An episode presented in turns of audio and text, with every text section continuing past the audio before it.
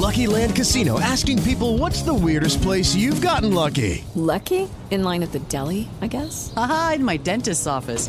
More than once, actually. Do I have to say? Yes, you do. In the car before my kids' PTA meeting. Really? Yes. Excuse me, what's the weirdest place you've gotten lucky? I never win and tell. Well, there you have it. You can get lucky anywhere playing at LuckyLandSlots.com. Play for free right now. Are you feeling lucky? No purchase necessary. Void where prohibited by law. 18 plus. Terms and conditions apply. See website for details. Este es el podcast de Rocío Córdoba.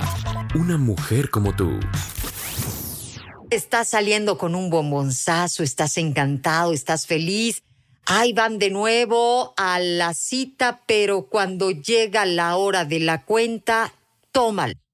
Acá suele haber todo un tema y ha sido motivo de que pues esa primera cita o esa segunda cita se vuelva la última, ¿sí? Vamos a estar platicando acerca de ¿pagas tú o pago yo? ¿Te suena? Aquello se vuelve todo un dilema. Oye, ¿qué tal cuando pues estás en esa etapa del estudias o trabajas, te invita a salir, salen dos veces, la primera muy mono pagó él, pero la segunda no sabe si ofrecerte a pagar, o desde la primera cita te salió con el que 50-50, ¿no? Este, pues tú tu parte, yo la mía.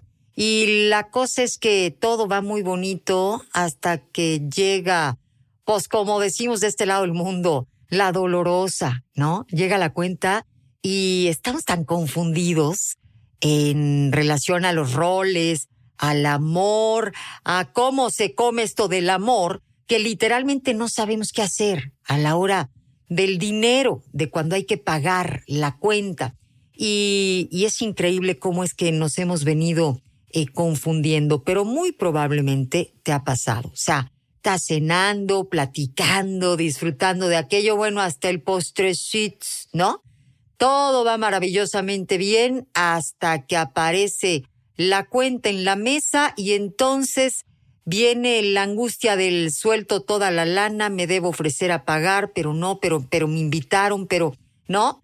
Y hay algunos dos que tres rotos que salen con que voy al baño, este, ay, se me olvidó la cartera. Ah, sí, señor, porque, o sea, hay quienes sacan el cobrecito así de gacho.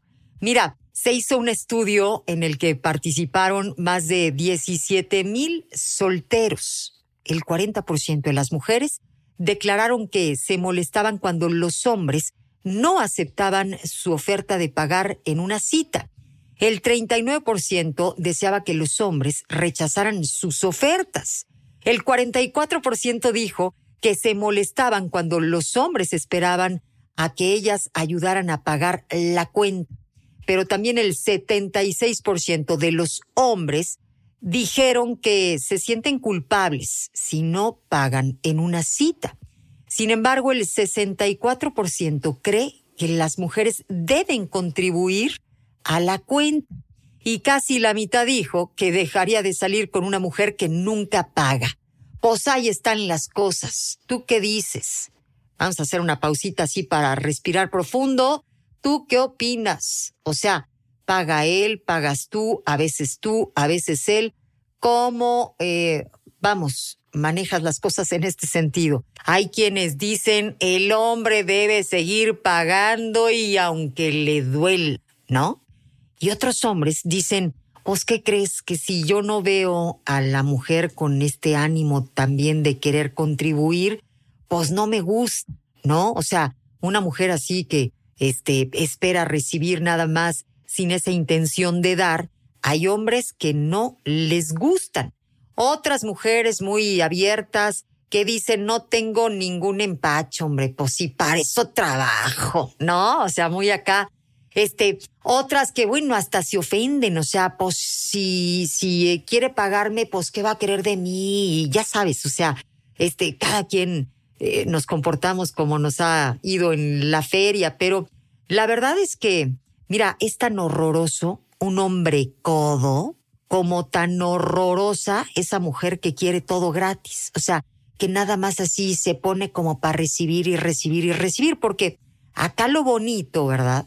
Sería que los dos trajeran esta intención genuina de querer quedar bien con el otro, de, pues, de querer conquistar, de, de, vamos, este, no ser tampoco una carga, ¿no? Porque a una persona, este, no le va a gustar que siempre, pues, el otro pague y nunca tengas esa buena intención, ¿sabes? A ver, si estamos hablando de dos personas, este, pues, que trabajan, productivas, les va a gustar en algún momento poder halagar al otro, independientemente de si es el hombre o si es la mujer. Si la mujer constantemente recibe atenciones por parte del hombre, claro que si está interesada en ese hombre, va a querer sorprenderlo de alguna u otra forma. Y cierto, pues si uno trabaja como pa' qué es la lana, ¿no? En fin, hay, hay muchas situaciones. Hay mujeres que si el hombre en algún momento les acepta la lana, se desilusionan y dicen, no, pues con este ya, nomás no. A ver, este, no está padre seguir creyendo que el hombre es el único proveedor, este, el único que paga la lana. Digo, a lo mejor hay dos que tres mujeres que dicen, pues sí, yo le voy a dar otras cosas, pues mira, que se caiga y que se caiga bien. Respetable, ¿no? Cada quien, con su cada cual, porque ahí es donde está el arte de encontrarte con la persona con quien coincides, con quien te sientes a gusto, ¿no? En donde los dos pues chocan sus carritos y se entienden, pues. Esto dice mucho de la persona, de si hay ahí clic o no, si las cosas van a jalar o no, porque el tema del dinero es un tema delicado, pero es un tema importante. Hay que ser abiertos, hay que ser honestos y qué bonito poderlo ser desde el primer momento.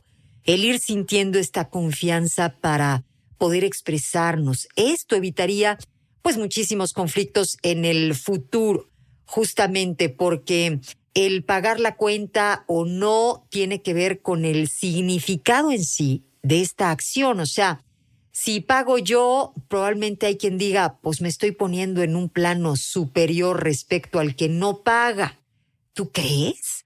Este, o por ejemplo, si no soy yo el que invita, probablemente me van a considerar este tacaño o, o qué va a querer de mí. O sea, vamos, este es todo un debate y se convierte en un problema, repito, cuando no somos verdaderamente abiertos. El dinero tiene un significado distinto eh, para las personas. El dinero tiene un valor simbólico para cada quien. Esto se basa en su historia o en su experiencia. Para algunos, por ejemplo, el dinero significa poder. Para otras personas es esa libertad y para otros incluso esclavitud. Así que es esencial, digamos que para el bienestar de esa futura pareja, el poder ser eh, personas directas, abiertas, eh, decir, oye, a mí me va a gustar muchísimo el poderte invitar. Para mí es un placer. Y que la otra persona diga, oye, pues ese placer que tú sientes al dar, lo quiero vivir yo también. Permíteme regresar e, e, esa tensión que tú tienes. Y acá es donde es bonito, porque hay una genuina intención de ambos, uno, de hacer bien las cosas, dos, de sorprender al otro, que eso sería lo más maravilloso, o sea, quitar el, el debe de ser, o sea, el hombre tiene que, Nel, acá a mí me gustaría mucho más que ambos tuvieran esa intención de, pues, de ser generosos, de compartir lo suyo, de querer impresionar. Eso dice muchísimo, ¿no? Y, y literalmente puede haber una, pues una lucha para ver quién puede impresionar más al otro. Y ahí es donde la cosa empieza a jalar y se logra la magia tremenda. Pero, pero luego hay unas ternuritas así que quieren llegar lejos, pero están contando sus chiles, mana. Pues así está canijo, ¿no? O sea, imposible. Guácala los codos y guácala las mujeres que nomás creen que porque son mujeres ahora le caiga, le cae. O sea, no está padre. Ninguno de los extremos a mí me parecen, este, cómodos, pero en fin. El podcast de Rocío Córdoba, una mujer como tú, en iHeartRadio. iHeartRadio.